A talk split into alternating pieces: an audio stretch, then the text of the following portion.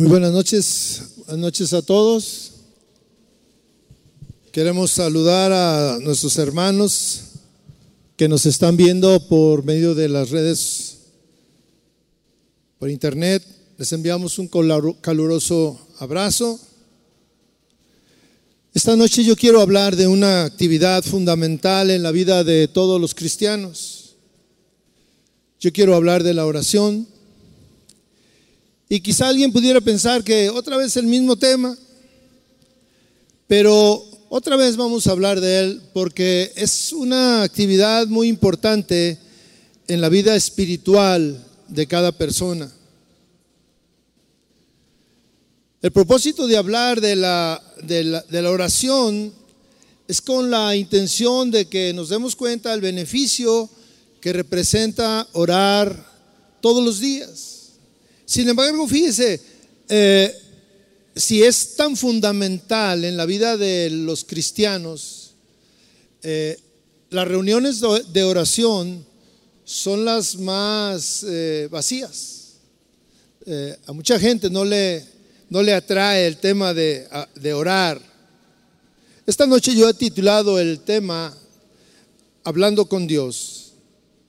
Y vamos a iniciar abriendo nuestra Biblia para leer una pequeña fracción de un proverbio, Proverbios 15, versículo 29, si usted lo tiene por ahí, eh, Proverbios 15, 29, dice así, el Señor o Jehová está lejos de los perversos o de los impíos, pero Él oye la oración de los justos. Aquí en esta pequeña eh, parte del, de todo el proverbio eh, o de todo el capítulo, encontramos dos cosas que son muy importantes. Primero, dice, el Señor está lejos de los impíos. Señor está lejos de los perversos. Pero la otra parte dice, pero Él oye la oración de los justos. Y con esta lectura en nuestra mente, yo quisiera que me acompañara a hacer una pequeña oración para eh, dar la introducción al tema. Por favor, cierre sus ojos. Padre, gracias, gracias por esta noche que tú estás aquí presente, Dios. Gracias por tu Espíritu Santo que nos llena, que nos da luz. Gracias por tu palabra, Señor, que es tan importante en la vida de nosotros, tus instrucciones, porque tú quieres que estemos bien, porque tú quieres que tengamos paz, porque tú quieres que nuestra vida esté cercana a ti, Señor. Bendícenos en esta noche con tu presencia, que tu Espíritu Santo nos hable a cada uno, Padre. En el nombre de Jesús te lo pido, Padre. Amén. En la segunda carta a Timoteo, el apóstol Pablo hace una afirmación de lo que representa la Biblia. Segunda de Timoteo 3:16. Ahí nos da eh, una instrucción de lo que es la palabra de Dios. Dice así, toda la escritura es inspirada por Dios. Y mire, esto es importante. Toda, toda la escritura es inspirada por Dios. Y dice, y es útil para enseñar, para redarguir, para corregir, para instruir en justicia, a fin de que el hombre de Dios sea perfecto y esté enteramente preparado para toda buena obra. Esto es lo que nosotros eh, consideramos que es la palabra de Dios. Toda la palabra de Dios es una guía. Nosotros creemos que eh, la inspiración de la, de la Biblia es plena y es de Dios. Y creemos que Dios habla a los hombres, a sus hijos, por medio de su palabra. Y seguramente que hoy no será la excepción. Cuando eh, deseamos hablar eh, eh, cuál es el propósito de nosotros al acudir a la iglesia, a leer nuestra palabra de Dios, pues siempre será el ser perfectos. Y muchas veces con pequeñas reflexiones podemos encontrar grandes verdades y podemos descubrir grandes misterios. En esta pequeña fracción de la palabra de Dios encontramos una profunda verdad que nos debe de llevar a reflexionar y, y motivarnos a poner en práctica esta actividad. El libro de Proverbios es una inspirada colección de, de la sabiduría hebrea. Pero esta sabiduría no es intelectual, no es secular, y, es principalmente la aplicación de los principios de una fe revelada a las tareas del vivir diario. Los proverbios nos hablan de, cómo debe de vivir un cristiano día con día. Los proverbios no es tanto un libro de, dichos populares. Eh, hoy encontramos muchos dichos populares que tienen grandes verdades, principios, pero eh, los, proverbios eh, destilan la sabiduría de Dios, el conocer la ley de Dios y, darle una aplicación práctica a nuestra vida diaria. Los proverbios son las instrucciones para el camino de aquellas personas que, están tratando de transitar por, el, por un camino de relacionarse con Dios, de tener intimidad con Dios, de ser amigos de Dios, de hablar con Dios. La tradición hebrea atribuía el, libro de la, autoría del libro de los proverbios a Salomón y Salomón está considerado como el hombre más sabio. La Biblia dice que no, había, no ha existido un hombre con, tanta sabiduría como, la de él. Y en esta pequeña fracción de, la, de un proverbio de él, Proverbios 15, 29, de nuevo, dice, el Señor está lejos de los perversos y ciertamente así es. Y está, lejos porque ninguno de los dos, los perversos, no buscan a Dios. Simplemente por eso. Pero dice, Él oye la oración de los justos. Él oye las oraciones de los justos. Eh, yo no sé si usted eh, le queda claro eh, esta segunda parte, afirmación del proverbio. El que Dios escuche tu oración no es una promesa, es una realidad. Él, él, escucha la oración de todas aquellas personas que lo buscan. El gran problema es que muchas personas no oran de manera continua. La oración es, es como cuando tú desarrollas un músculo. Si tú vas a un gimnasio, eh, si tú haces un ejercicio vas a desarrollar determinados músculos si le das prioridad a estar desarrollando ese músculo. La oración es lo mismo. Si tú continuamente, todos los días, eh, te creas el hábito de orar, pues seguramente que vas a aprender a conocer a Dios, vas a tener eh, intimidad con Dios, vas a ser amigo de Dios. La iglesia eh, muchas veces ha dejado de lado esta poderosa manera de comunicarse con Dios, de pedir el favor de Dios y de clamar por su misericordia. A través del tiempo, la práctica de orar se ha ido perdiendo. Las generaciones han cambiado la importancia de orar diariamente eh, y solamente oran por sus necesidades.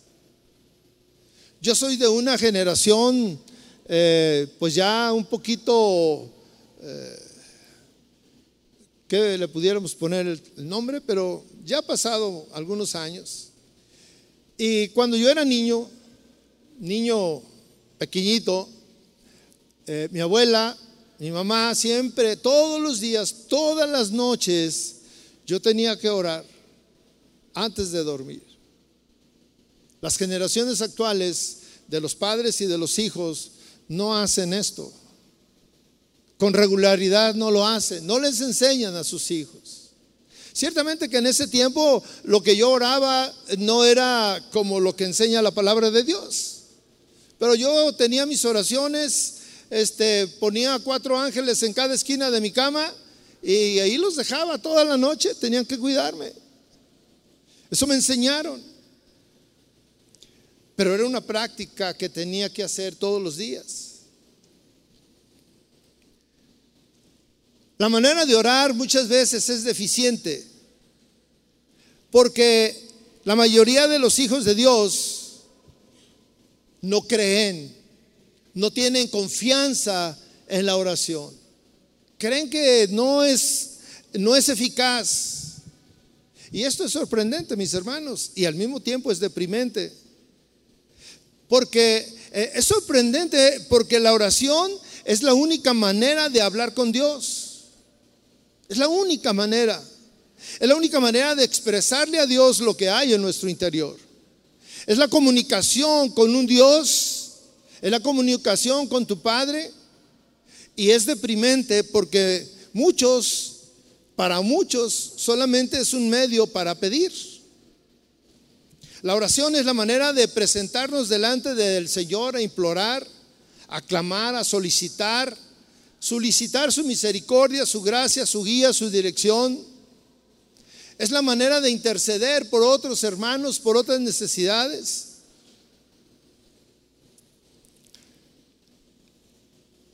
La, la, oración no es un deseo que tenemos que nace en nosotros de manera natural, no. La oración tenemos que cultivarla. Tenemos que eh, esforzarnos por hacerla día con día.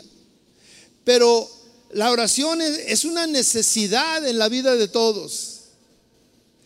Por medio de la oración eh, podemos cambiar el rumbo de nuestra propia vida. Por medio de la, oración Dios puede cambiar el rumbo de la sociedad.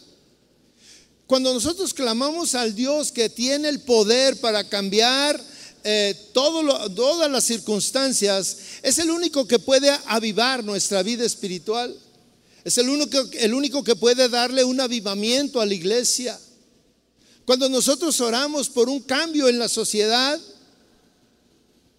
y solamente pueden hacer aquellos, orar de esta manera o por estos propósitos, aquellos que creen. Los que no creen, no oran por esto. Los que conocen el poder de la oración. La oración tiene un gran poder. En la actualidad encontramos muchas iglesias que están enfocadas en darles conocimiento a los miembros, conocimientos teológicos, conocimientos históricos, pero que están olvidando invitar, motivar enseñar a, sus miembros a orar continuamente, orar todos los días. Hoy el pueblo de Dios necesita aprender a buscar el rostro de Dios. Necesitamos buscar a, Dios y la oración es el momento donde tú tienes intimidad con Dios. Donde tú puedes encontrarlo a Él, orar, clamar, llorar. Proverbios 15 dice, pero Él oye las oraciones de los justos. Esta, esta frase debe de llevar, llenarnos de alegría, de confianza, debe motivarnos a buscar al Señor. El tiempo de oración es no solamente eh, cuando Él, Él está contigo, sino que eh, hay otra palabra en Segunda de Crónicas 7, otra fracción de la palabra de Dios, Segunda de Crónicas 7, 15. Cuando el pueblo de Dios, todo el pueblo de Dios, se pone a orar por un problema que había en ese momento. Segunda de Crónicas 7, 15 dice, ahora estarán abiertos mis ojos y atentos mis oídos a la oración en este lugar. Cuando tú estás orando, no solamente Dios te escucha, sino que también te ve. Ahora están abiertos mis ojos. Dios ve a cada uno cuando estamos en un momento de oración. Puede ser aquí, puede ser en nuestra casa, puede ser en nuestro auto, puede ser donde tú estés orando, eh, que Dios está ahí contigo. La pregunta es, yo me preguntaba, si nosotros somos cristianos y creemos en Dios, y por ejemplo creemos que Dios está aquí, y creemos que Dios está en todo lugar, y creemos que Dios está en nuestra casa, y creemos que la única manera de, de dirigirnos y tener comunión con Dios es orando, yo me he preguntado, ¿Cuál es la causa por la que el pueblo no ora? ¿Cuál es la causa por la que tú no dedicas tiempo a estar con tu Dios? ¿Cuál es la causa por la que eh, no dedicas ese tiempo en conocer a Dios, en aprender de Dios y en estar cerca de Él? ¿Qué es lo que causa la pérdida de interés en una persona por orar? Quizá encontramos que orar no es fácil. Para muchos orar no es una actividad divertida o interesante. ¿Por qué? Porque mire, nadie ora cuando las cosas están bien. Nadie ora cuando todo está bajo control. Y pareciera que la oración es una práctica únicamente relacionada cuando se tiene alguna necesidad o cuando aparece un problema serio o cuando aparece una gran dificultad. Para muchos, incluso, Dios no es la primera opción en sus necesidades. Si hay alguna enfermedad, la primera opción es hablarle a algún amigo, una comadre, a alguien que sabe y platicarle de, nuestra enfermedad y escuchar su recomendación, su, su, receta, aunque no sea médico, pero le dice, mira, este, toma esto y toma aquello, este té, esta X. La segunda opción es el doctor, ir con el doctor. Y si el doctor no puede, la tercera opción es Dios. Vamos a la iglesia. Si el problema es económico, pues la primera opción es un tarjetazo y a ver cómo lo pagamos. Pero la primera opción para un cristiano debe de ser Cristo debe ser acudir a Dios, debe, debe ser hacer oración. Si la palabra de Dios que Él escucha la oración de los justos, entonces quiere decir que mi primera opción debe de ser ir con Él y orar a Él y presentar mis peticiones.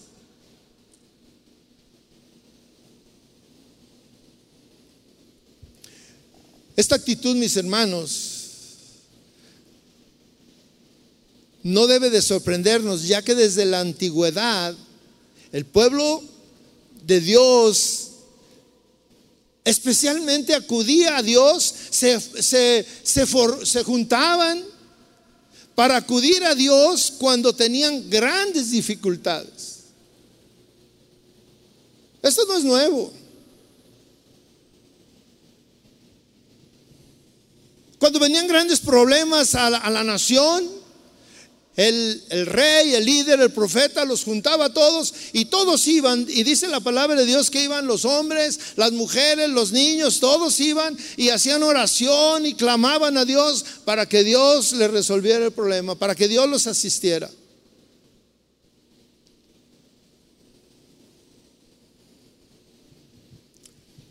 Grandes problemas en el Antiguo Testamento narran cómo el pueblo de Dios fue convocado a, orar. Y dice la palabra de Dios a humillarse. Se humillaban delante de Dios. ¿Qué es humillarse? Una actitud de humillación es doblar la rodilla.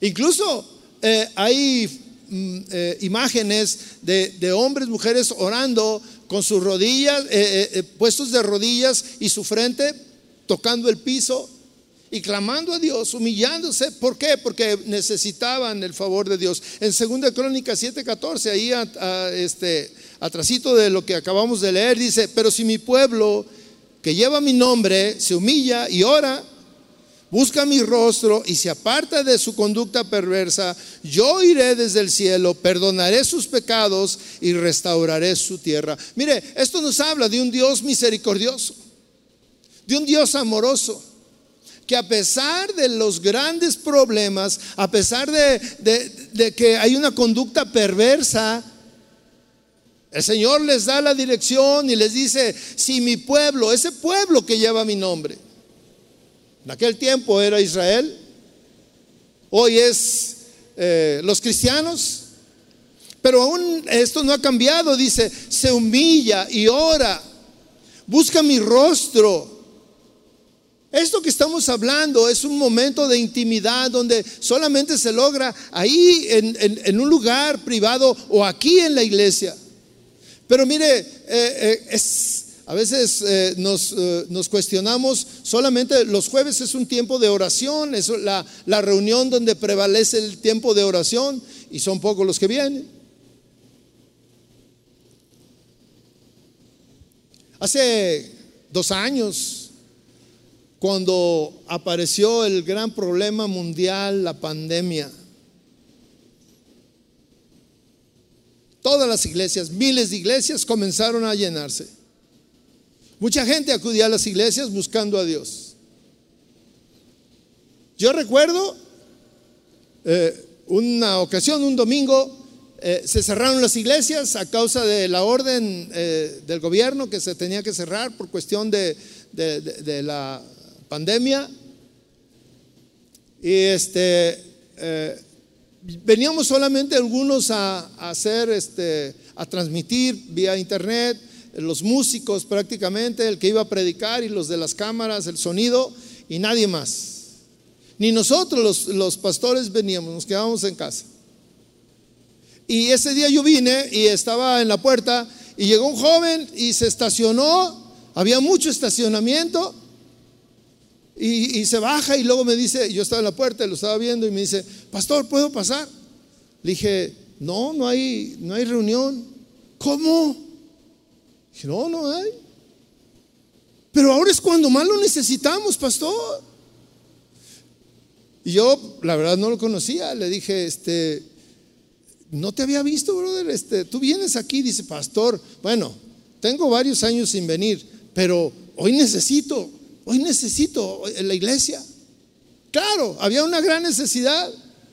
Estaba la pandemia, este, mucha gente enferma, muchos hospitalizados. Estaba, bueno, era una, una situación angustiante. Y ahí sí, todos querían estar en las iglesias.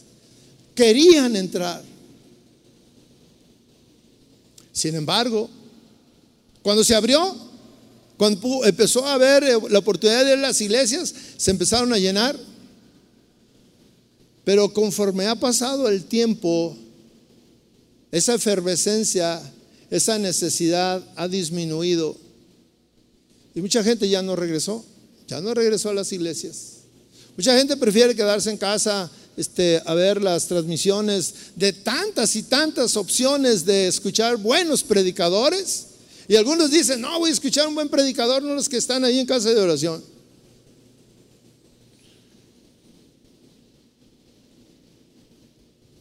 Siempre habrá un pueblo que busca orar cuando hay necesidades. Hoy yo creo que donde hay guerras, por ejemplo, en Ucrania, debe de haber un buen grupo de hermanos que están orando. Y muchos motivados por la necesidad buscando el favor de Dios.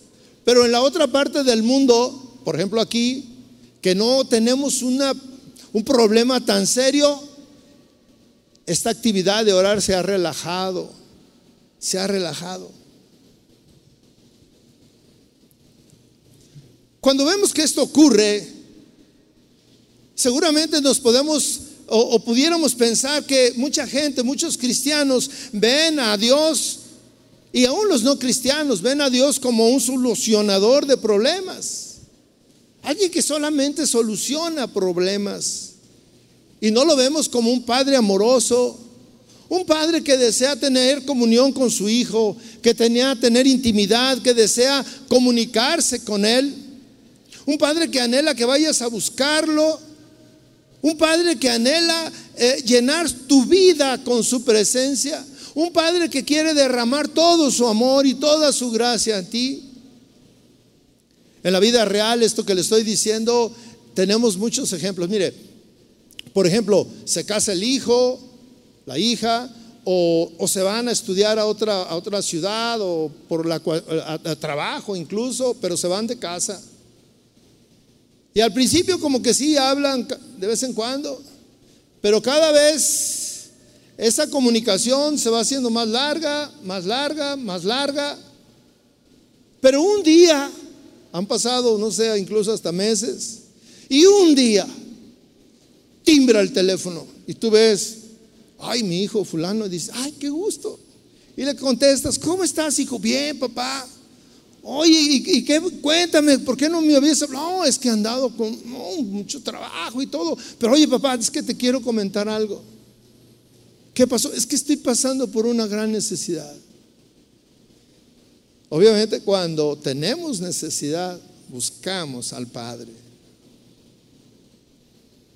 Hoy pareciera que la única manera de que un cristiano doble sus rodillas delante de su Padre es cuando está pasando por una gran necesidad. Pero Dios quiere que sus hijos todo el tiempo estén doblando sus rodillas. A lo mejor alguien dice, no, pastor, pero es que yo ya no puedo. Si usted no puede, no puede, está bien. Pero los que sí pueden, ¿por qué no? Dios quiere que, que tú vayas con Él. Es tan, es tan grato, mis hermanos. Yo hace, hace muchos años que era que comencé en el cristianismo, oía a alguien que decía, no, pues yo me levanto a las 4 de la mañana a hacer oración. Y yo decía, no, ¿cómo a esa hora? Pues hay que dormir. No lo hago a esa hora. Alguna vez lo he hecho. He despertado y le digo al Señor, ¿por qué desperté? Yo tengo, yo tengo una gran virtud. Me duermo y me pierdo. Me pierdo. Ya no sé nada de mí hasta el día siguiente. Mi esposa me dice, yo quisiera ser como tú. dije, yo también quisiera que fueras como yo, porque mira, se duerme bien a gusto. Y yo escucho a gente que no, que no me puedo dormir y que me dormía hasta las 3 porque no podía y que todo. Y yo digo, gracias Señor por esta bendición. Pero alguna vez el Señor me ha despertado y me he levantado, me he ido a, otro, a otra habitación y estoy orando y orando. Y mire, es tan hermoso, es tan grato estar en la presencia de Dios. Donde no, no, no timbra el teléfono, no llegan textos, no hay ruidos, no hay nada que te distraiga. Y puedes orar y, incluso a veces yo le, le, he dicho al Señor, quiero llorar, hazme llorar. Se siente bien, Padre, cuando estoy en tu presencia y lloro. Lloro, no oro, lloro.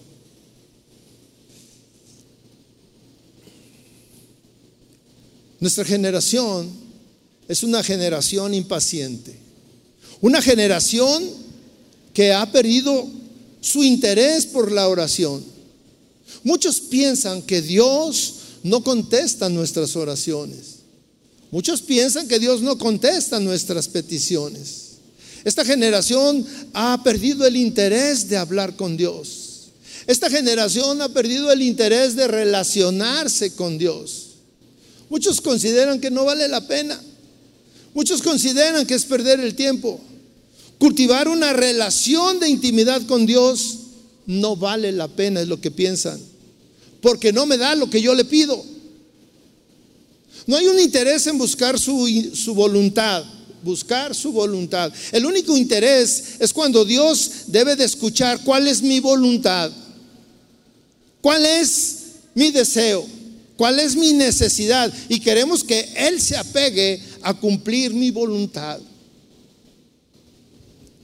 Si Dios no cumple mis deseos o mis peticiones en el momento que yo estoy orando, entonces eh, cuestiono si en verdad Dios existe.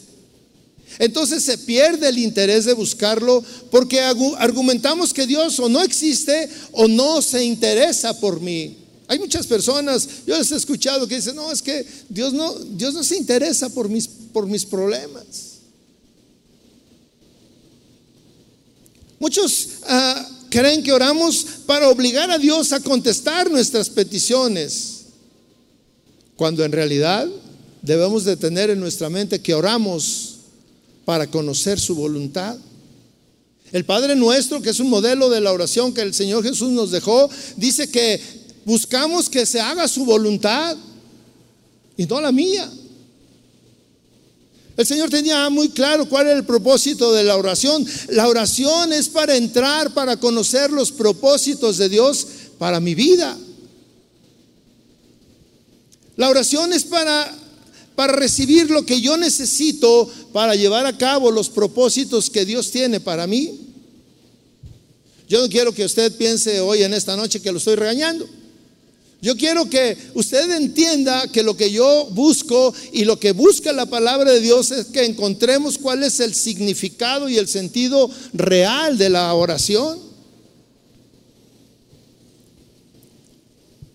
En unas palabras o en pocas palabras o como si fuera un proverbio, cuando estás en tú, cuando tú estás orando, estás hablando con Dios.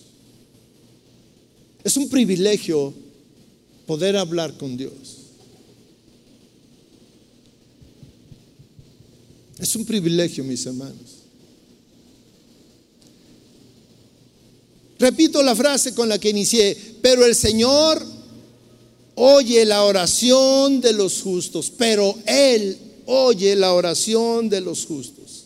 El libro de Santiago, Santiago 5:16, Dice que la oración eficaz del justo puede lograr mucho.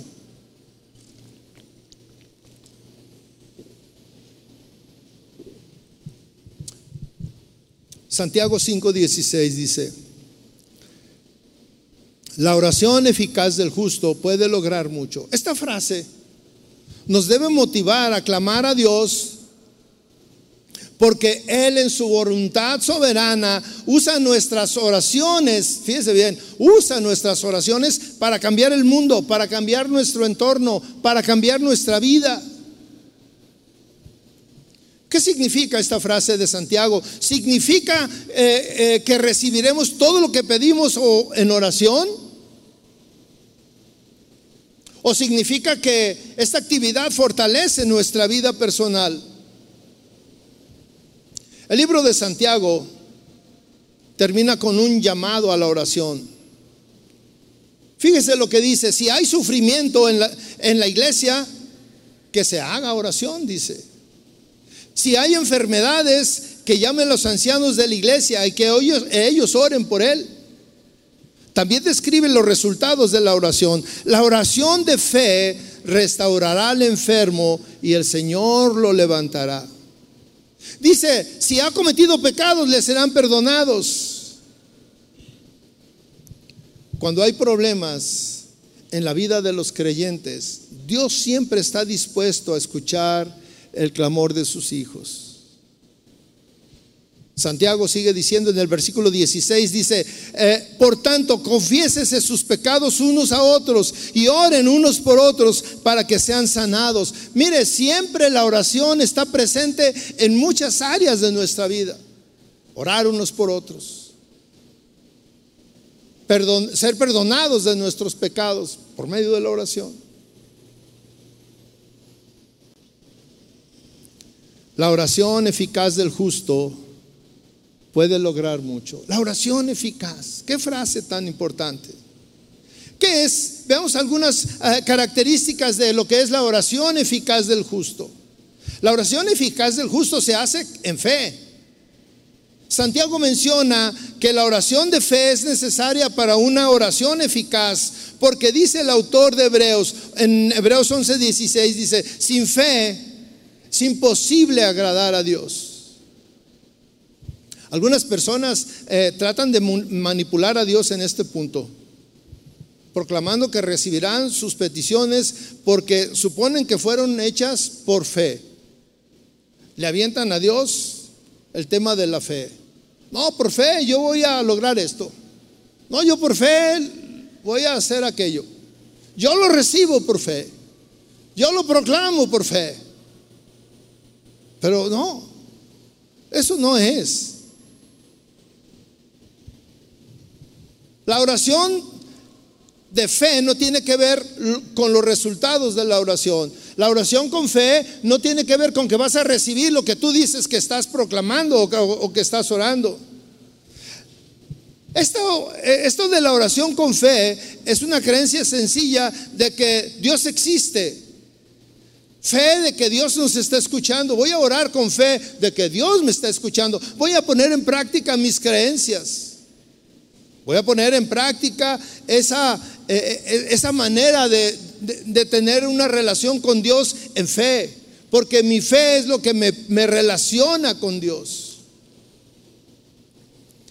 La oración eficaz tiene motivos correctos. Santiago menciona algunos obstáculos a la oración eficaz. Piden y no reciben. Porque piden mal, con malos propósitos, para gastarlo en sus placeres. Los motivos impuros siempre serán descalificados de nuestras oraciones y nunca los vamos a recibir. La oración eficaz viene de los labios de los justos. Santiago y toda la Biblia no promete que todo lo que pides lo vas a recibir. Debemos de tener mucho cuidado en ese punto, mis hermanos. Dios nos escucha por causa de la justicia de Cristo, no por, por ti, por tu justicia, por lo que tú eres. Sin embargo, nuestras oraciones sí le importan a Dios y sí las toma en cuenta. El Salmo 66, 18, ahí el salmista reconoce algo que es importante. Si observo iniquidad en mi corazón, si observó iniquidad en mi corazón, el Señor no me escuchará.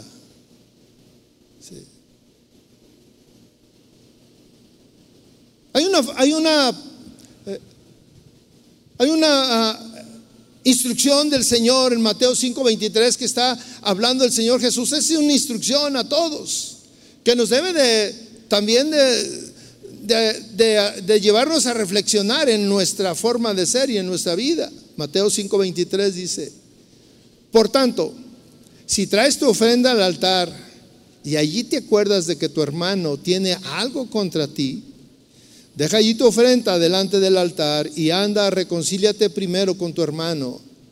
Y entonces ven y presenta tu ofrenda. Nuestra motivación siempre si somos justos, debe ser conforme a nuestro comportamiento. Y debemos de buscar primero agradar a Dios antes que recibir las cosas que queremos, que necesitamos, antes de que sean solucionados nuestros problemas por los que estamos pasando. La oración del justo puede mucho y puede cambiar tantas cosas. Mire, le voy a, mencionar, le voy a leer una historia de un hombre, Ezequías, que era un rey, Ezequías, lo encontramos en Isaías, esta historia, Isaías, Isaías 38, versículo 1. Esto es para que usted se dé cuenta de lo que puede hacer la oración, la oración eficaz Ezequías dice que oró al Señor y le dijo, te ruego Señor, que te acuerdes ahora de cómo yo he andado delante de ti, en verdad y con corazón íntegro, y he hecho lo bueno ante tus ojos. Dios le responde, diciendo que había escuchado su oración y que iba a añadir 15 años a su vida. Ezequiel sabía que iba a morir. Sabía que ya iba a morir. Y va delante de Dios y le dice, Señor, mira, recuerda que yo he andado bien delante de ti, un hombre justo. He guardado tu palabra. Tú conoces mi corazón, tú conoces que estoy limpio de corazón. Le dice, déjame vivir un poquito más. Y el Señor le dice, he escuchado tu oración y te voy a añadir 15 años más. ¿Cuántos quieren vivir 15 años más? Pero ¿qué tienes que hacer?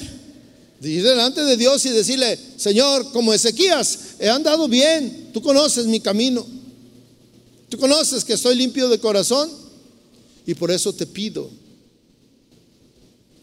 la oración eficaz le pide a Dios que se haga su voluntad, no la mía. no la tuya. Un, un pensamiento equivocado sobre, sobre, la oración eficaz enseña que, que, por medio de la oración siempre vamos a, a, a obtener todo lo que queremos. Y esta es una mentira. Las respuestas de Dios no siempre son las que nosotros queremos, como nosotros las queremos y en el tiempo que las queremos. Esta es una generación eh, que es, eh, eh, bueno, es apresurada, siempre queremos todo rápido. Si hoy oramos, pues queremos que al llegar a nuestra casa y nos digan, ya todo se arregló. No queremos sufrir, no queremos pasar por un momento de angustia. Queremos todo rápido. Sin embargo, el Señor Jesús nos da muestra, Él es nuestro ejemplo. Y oró así, pero no sea, pero no sea como yo quiero, sino, sino como tú quieras. Cuando Él pidió ser rescatado de morir en la cruz, nuestra confianza delante de Dios es que si pedimos cualquier cosa conforme a su voluntad, Él nos oye. 1 Juan 5:14 dice, si pedimos cualquier cosa conforme a su voluntad. Este es algo importante. Si oramos es conforme a su voluntad. No es como yo quiero. Él siempre escucha nuestras oraciones. Y hay algunos requisitos que tenemos que observar porque tenemos que aprender a orar, mis hermanos. ¿Cuáles son los resultados de orar de una manera eficaz? La respuesta es sencilla. Los resultados que Dios, que Dios quiere en tu vida, ese es, la, ese es el resultado. Lo que Dios quiere.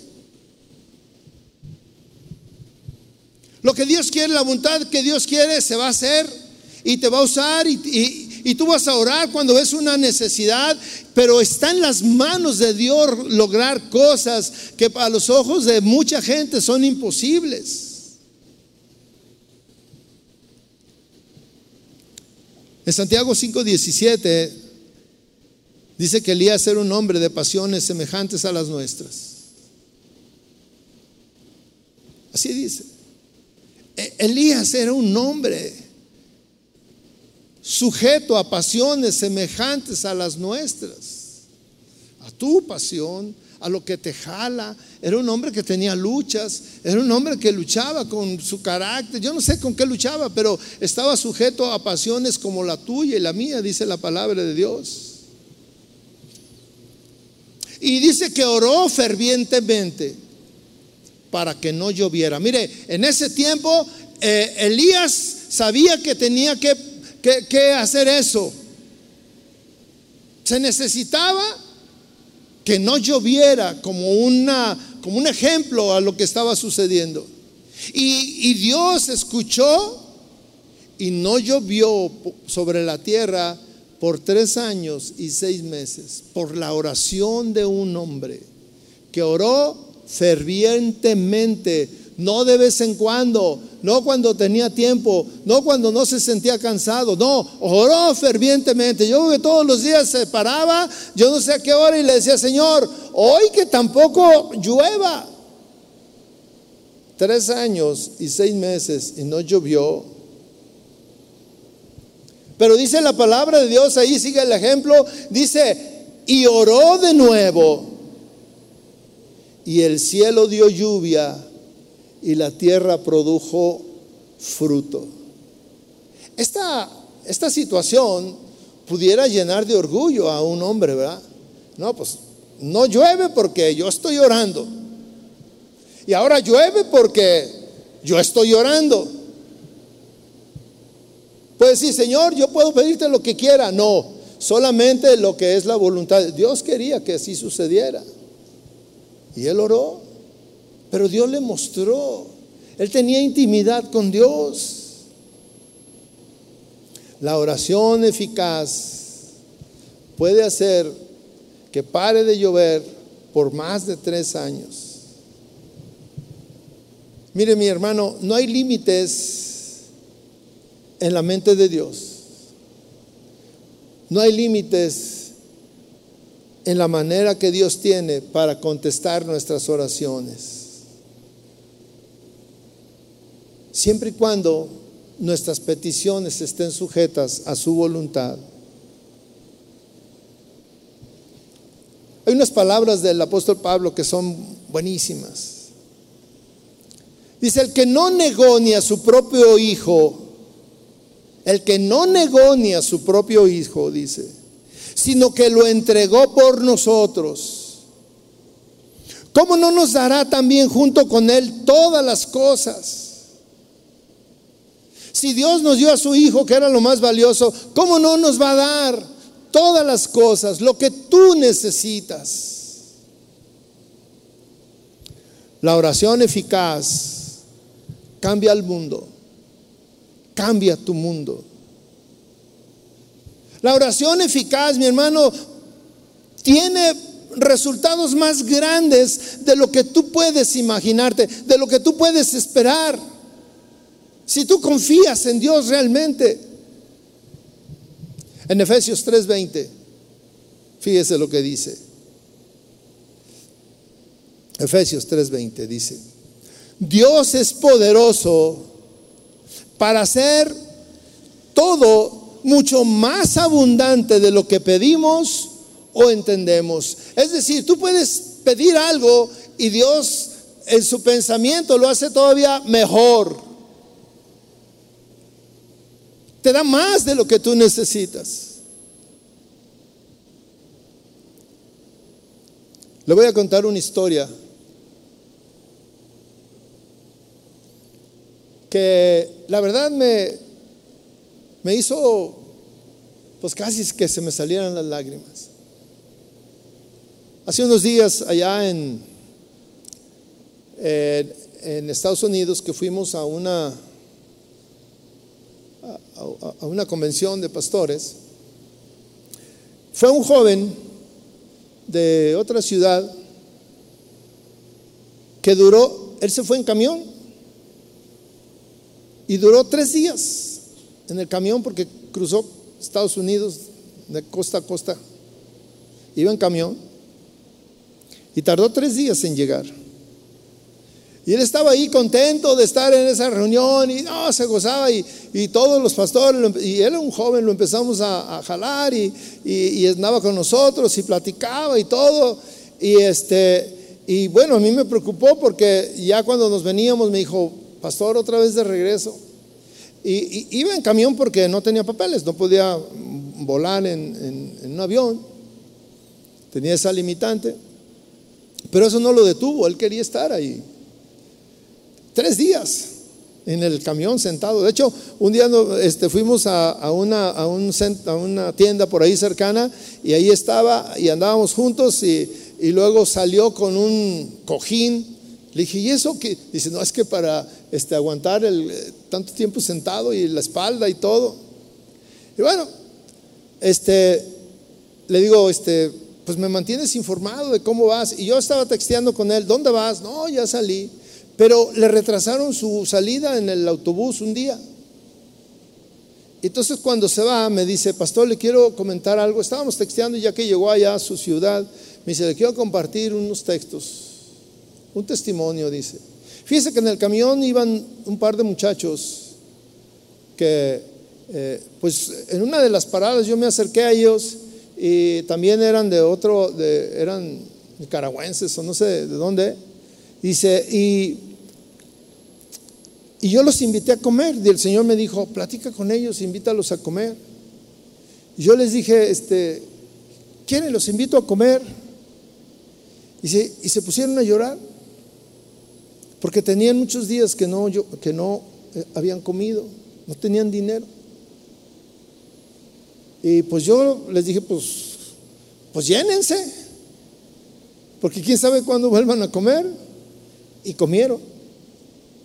Dice, y cuando yo estaba aquí, dice, nos dimos nuestros teléfonos y cuando yo estaba aquí ya en mi, en mi casa, me llegó un mensaje eh, en audible dice, y era la mamá de ellos.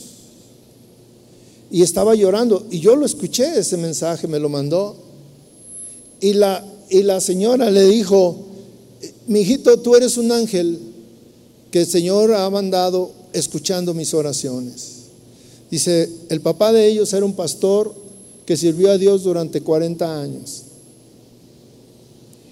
Dice, y ellos van para allá buscando una nueva oportunidad de vida. Ellos quieren, este, pues llevarme, ayudarme. Y aquí no hay las condiciones. Ellos también son cristianos. Dice, y no habían comido. Y yo clamaba todos los días. Cuando me dijeron que no tenían para comer, yo empecé a clamar y le dije, Señor, manda a alguien que les dé de comer. Yo estaba orando cuando me llegó el mensaje de mis hijos.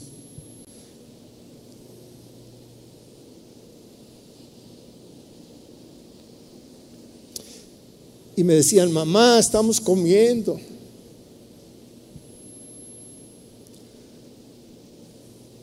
Pareciera algo sencillo. Sin embargo, cuando yo lo estaba escuchando, yo podía ver el amor de Dios derramado escuchando la petición de una madre por sus hijos. Clamando a un Dios, dice, nosotros hemos creído en Dios por años y hemos visto sus maravillas. Y Dios nunca nos ha dejado. Y en algo tan sencillo que, que, estar orando a miles de kilómetros porque Dios hiciera un milagro. ¿Cuál era ese milagro? Que alguien les diera de comer en una ciudad en un país donde no podían hablar con nadie, donde nadie los conocía, donde iban solos y, estaban disfrutando de una comida que para muchos puede ser, yo no sé, Tal vez para nosotros es tan común, tan, tan normal de que tenemos todo y pedimos y, y, comemos y comemos y no nos damos cuenta de que hay gente que necesita. Pero Dios, hoy me, me mandó un mensaje, un pastor, y, me decía, estaba tan hermoso que habla de la similitud que nosotros tenemos con los pajarillos. Llenó mi corazón de una manera especial, porque decía que Dios alimenta a los pajarillos todos los días. Y los pajarillos no tienen graneros, ni producen, ni trabajan para tener. Dice, y Dios los alimenta todos los días. Y la pregunta que me hizo reflexionar dice, ¿no vales más tú que ellos? Cierre sus ojos, por favor.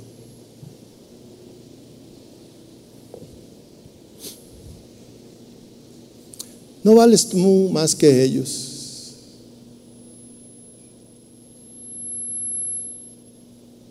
Cuando tú descubres el poder de la oración, mi hermano, no solamente llegará la comida en el momento preciso, llegará la sanidad, llegará la provisión, llegará la solución de ese problema que estás enfrentando.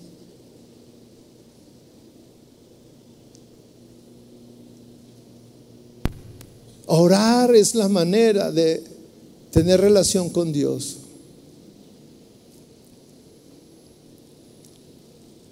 Hay muchas personas que son escépticos y no creen en la oración porque nunca oran, porque son desesperados, porque quieren que Dios haga su voluntad, porque piensan que Dios está sujeto a cumplir sus caprichos, sus gustos.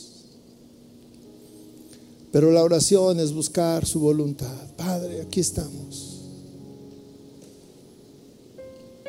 Los apóstoles, hablando con el Señor, le dijeron, Señor, enséñame a orar. Enséñanos a orar. Muchos de nosotros no sabemos orar. Hubo un tiempo en que yo le dije lo mismo, Señor, no sé orar, enséñame. Quiero tener comunión contigo.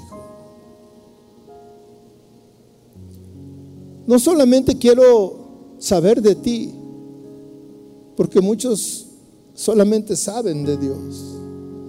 pero no lo conocen. La oración te hace amigo de Dios, te relaciona.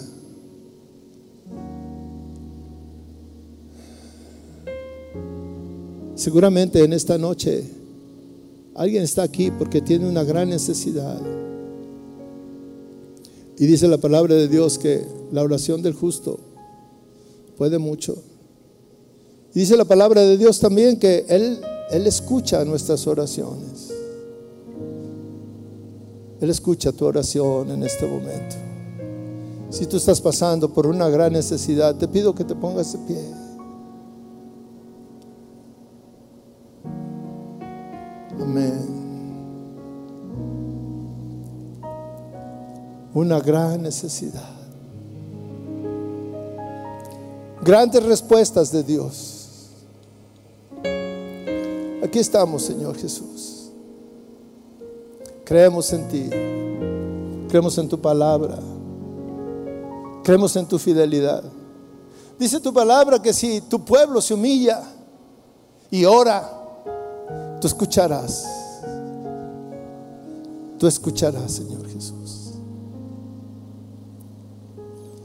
Aquí estamos, Señor. Nos humillamos delante de ti, humillamos nuestro corazón. Humillamos nuestra vida delante de ti, Señor. Muéstranos tu voluntad en lo que estamos pasando, Señor.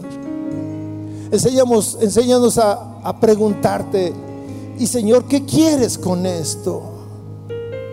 Y Señor, ¿por qué estoy viviendo esto? Señor, estás afirmando mi carácter. Pero yo estoy aquí y nada me va a hacer cambiar, Señor.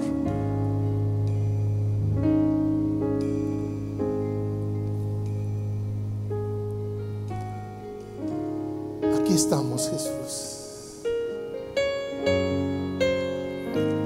Llénanos, Dios. Háblanos, Señor. Escucha mi oración, Señor. ¿Por qué no hablas con el Señor? Y le muestras, le pones tu problema tu necesidad. Y le decimos, Señor, conforme a tu voluntad, conforme a tu tiempo,